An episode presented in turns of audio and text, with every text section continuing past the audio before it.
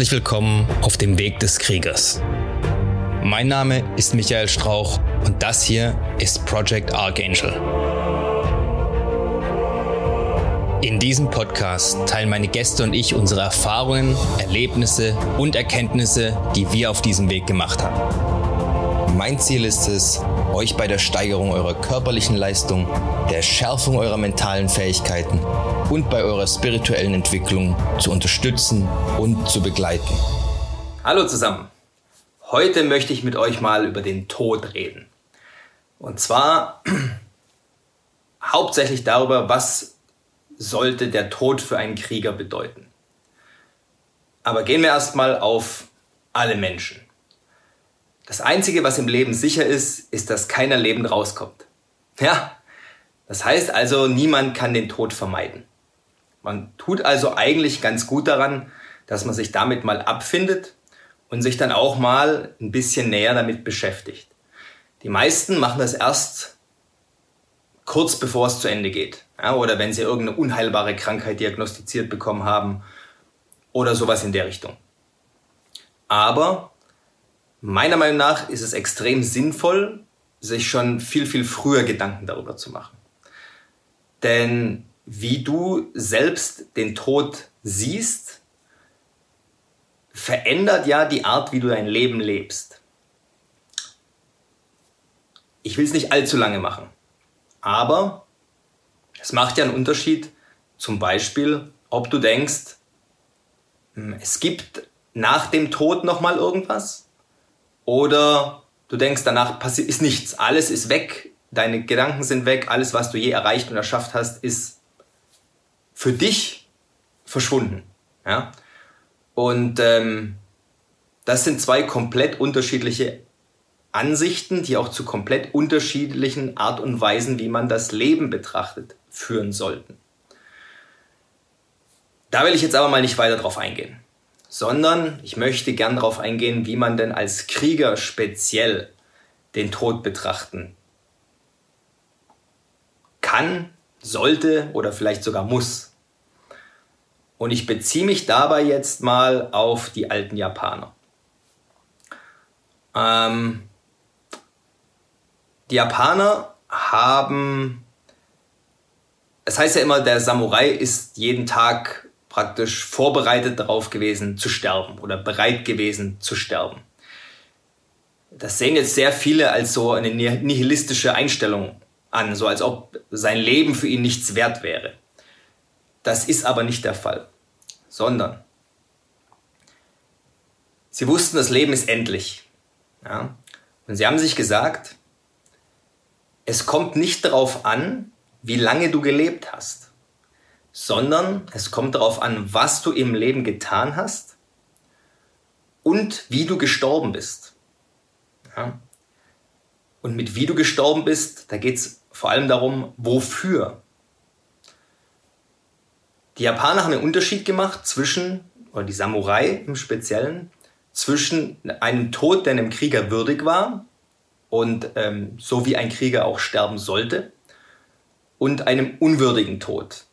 Der unwürdige Tod hieß der Tod eines Hundes, also wie ein Hund zu sterben.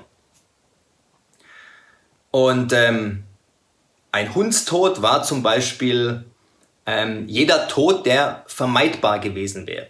Also zum Beispiel äh, durch Krankheit, weil man nicht richtig auf sich acht gegeben hat ähm, durch einen Unfall, auch wieder, weil man unachtsam war und nicht genug Vorbereitung getroffen hat, durch einen Kampf, in dem man unnötigerweise verstrickt worden ist. Ja? Nicht jeder Kampf ist sinnvoll für einen Samurai, nur weil er ein Krieger ist. Ja? Wissen wir alle, ein Krieger kämpft ja aus einem bestimmten Grund. Er hat ja ein höheres Ziel. Und ich sage jetzt immer, heutzutage ist jeder Mann ein Beschützer oder ein Krieger auch, der seine Familie beschützt. Und ich sehe das jetzt auf unsere Zeit transformiert, genauso wie die Samurai damals.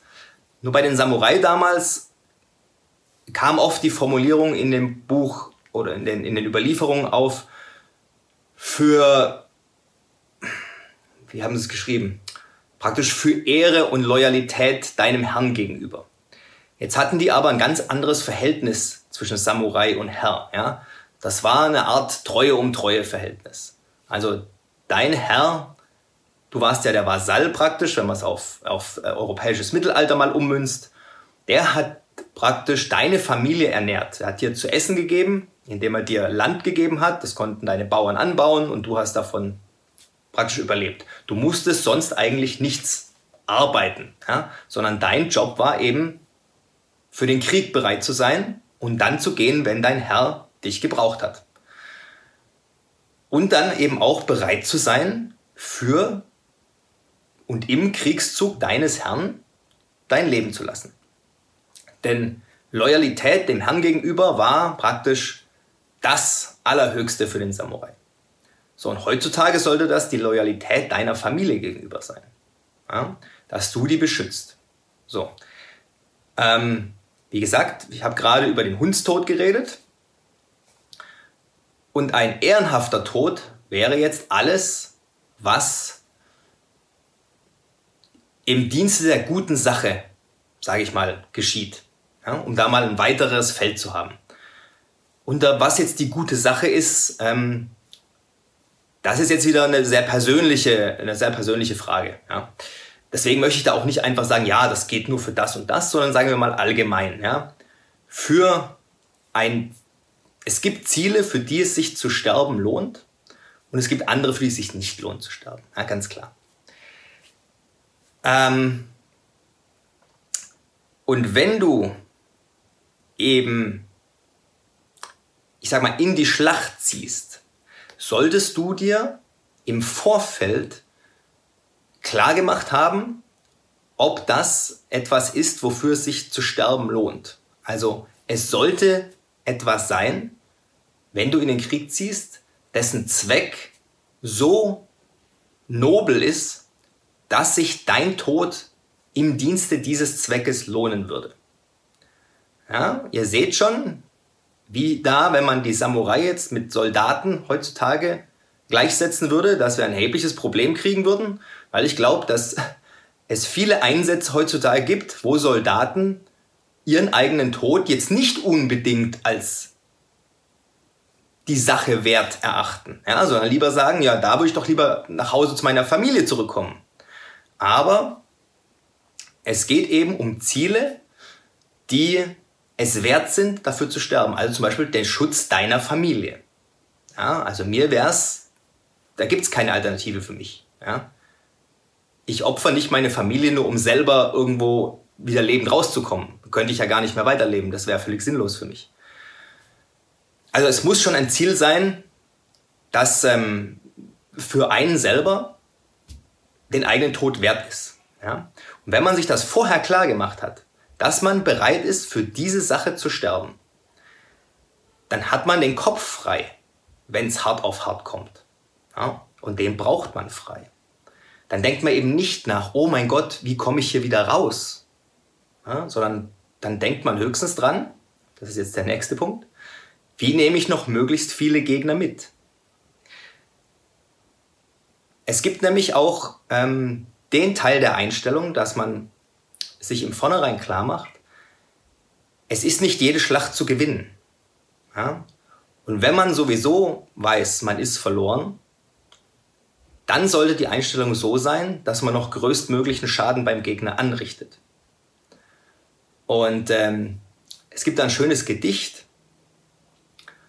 Ähm, es ist so ein Dreizeiler. Ähm, der heißt irgendwie, als Norizune sich ertränkte, äh, stiegen drei, ähm, drei Luftblasen an, an die Oberfläche. Und die Geschichte kommt daher, es war ein, ein Kampf auf dem Wasser zwischen zwei Flotten. Ähm, Details erspare ich euch, wahrscheinlich würde ich sie jetzt gerade eh verwechseln. Ähm, eine ganz, ganz berühmte Schlacht und ähm, Norizune war einer der, der Anführer und er war auf seinem Schiff hinten und er hat gemerkt, sie kämpfen gegen die Übermacht, dass die Schlacht ist verloren im Prinzip und es kamen zwei gegnerische Samurai und wollten ihn töten. Und ähm, er hat dann praktisch gesagt, ja, lasst uns zusammen in die Hölle gehen, so nach dem Motto, hat sich irgendwie beide gepackt und ist mit beiden zusammen mit Rüstung ins Wasser gesprungen. Sind also alle drei ertrunken. Ja. er ist deswegen so zum Held geworden, weil er wusste, dass er den Ausgang der Schlacht nicht mehr ändern kann. Er wusste, er hatte verloren. Und er war trotzdem bereit, für die Sache, die größere Sache, die zwar verloren war, ähm, sein Leben zu opfern, aber er hat so gemacht, dass er eben noch zwei andere mitgenommen hat.